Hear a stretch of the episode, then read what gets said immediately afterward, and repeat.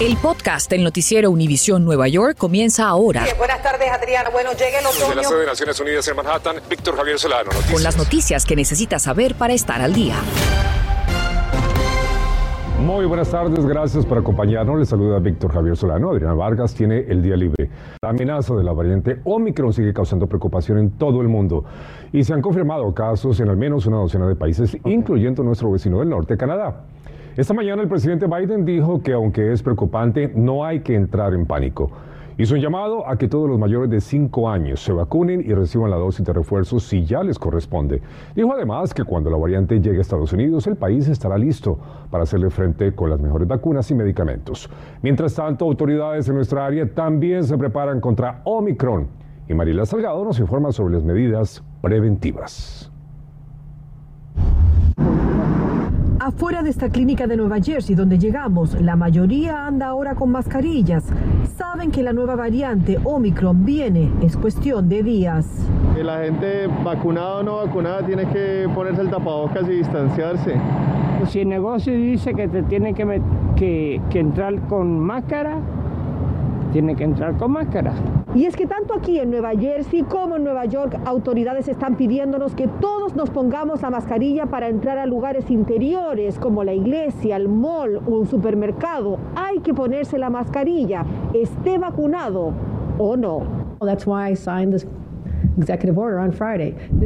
la gobernadora Hochul explicó hoy cómo se traduce la orden ejecutiva del viernes cuando declaró el estado de emergencia en Nueva York, que entra en vigor el 13 de diciembre.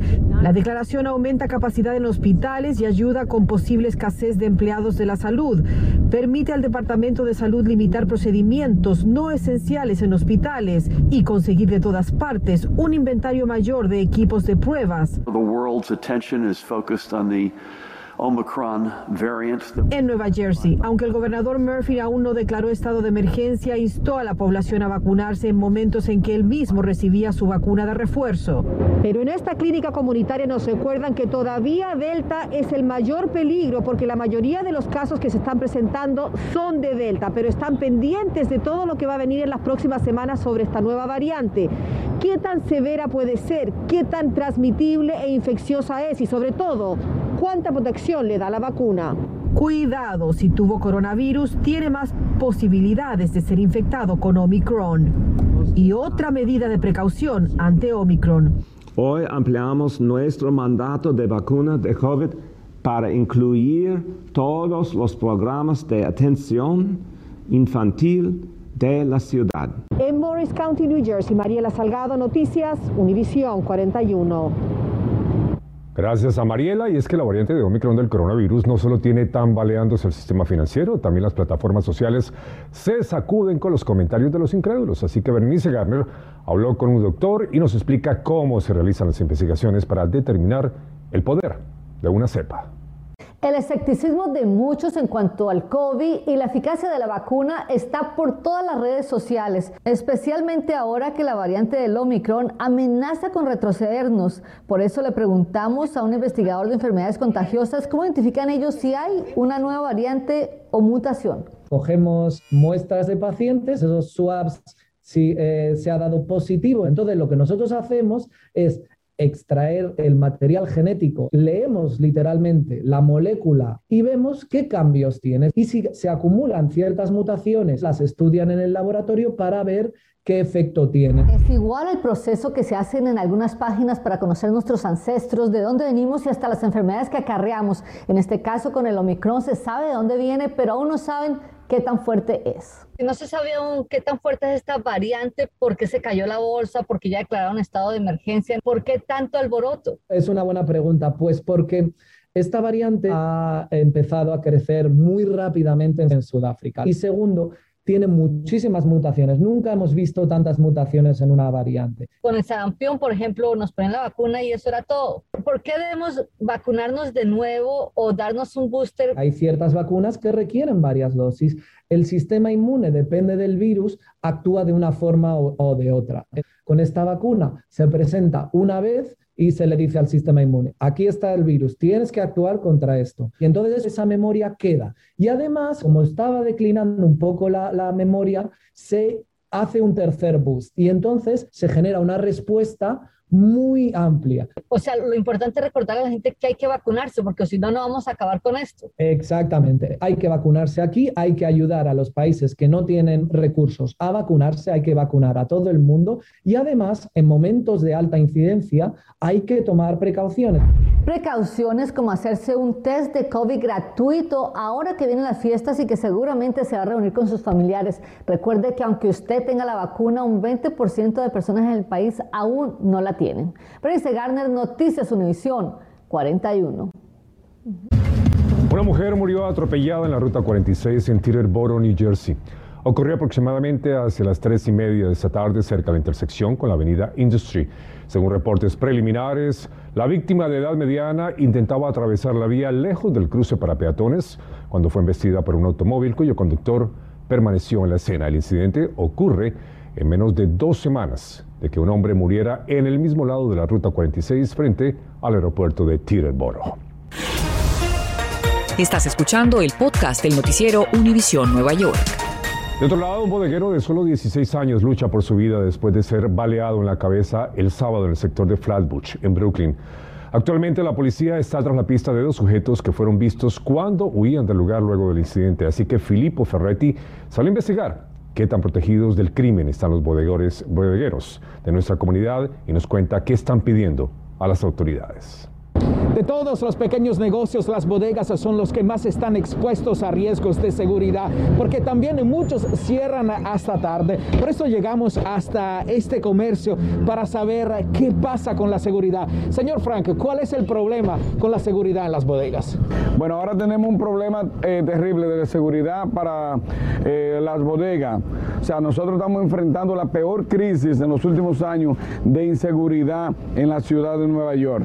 Frank, mucho se ha hablado de instalar en las bodegas botones de emergencia. ¿Usted qué piensa y dónde lo instalaría? Enséñenos. Bueno, el, el botón lo instalaríamos aquí, pero el problema eh, no es el botón. El problema es que la policía responda cuando nosotros lo llamamos. ¿Cómo se defiende? Veo que hay cámaras, pero también tiene algo más. Claro, primero, pues, claro, tengo la marca aquí de la violencia que ha, que ha dejado sido herido de intentos de robos y es difícil. Eh, tenemos las cámaras que nos protegen un poco porque por lo menos quedan las evidencias, pero no es eso que queremos. Queremos la seguridad.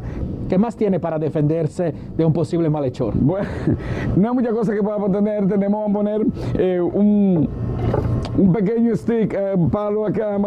Y ahora un amigo me regaló eh, un par de estos, de, estos spray, que yo vendría a recomendárselo a los, a los bodegueros también, que lo tengan para hacer una defensa en caso de que haya una violencia, esto por lo menos ayudaría bastante. Si en este momento entrara un malhechor, ya que son solamente unos pasos que separan la puerta del dinero de la caja, ¿usted qué haría? Le daría el dinero o sea, le daría el dinero porque nosotros estamos muy expuestos y somos un punto fácil para ellos apuntarnos con un arma de fuego. Entonces no vale la pena arriesgar mi vida. Yo quiero hacerle un llamado directo al, Departamento de Policía, a nuestros oficiales. Eh, nosotros apoyamos a la policía. Nosotros necesitamos una mejor comunicación con el Departamento de Policía. En el Bronx, Filippo Ferretti, Noticias Univisión 41.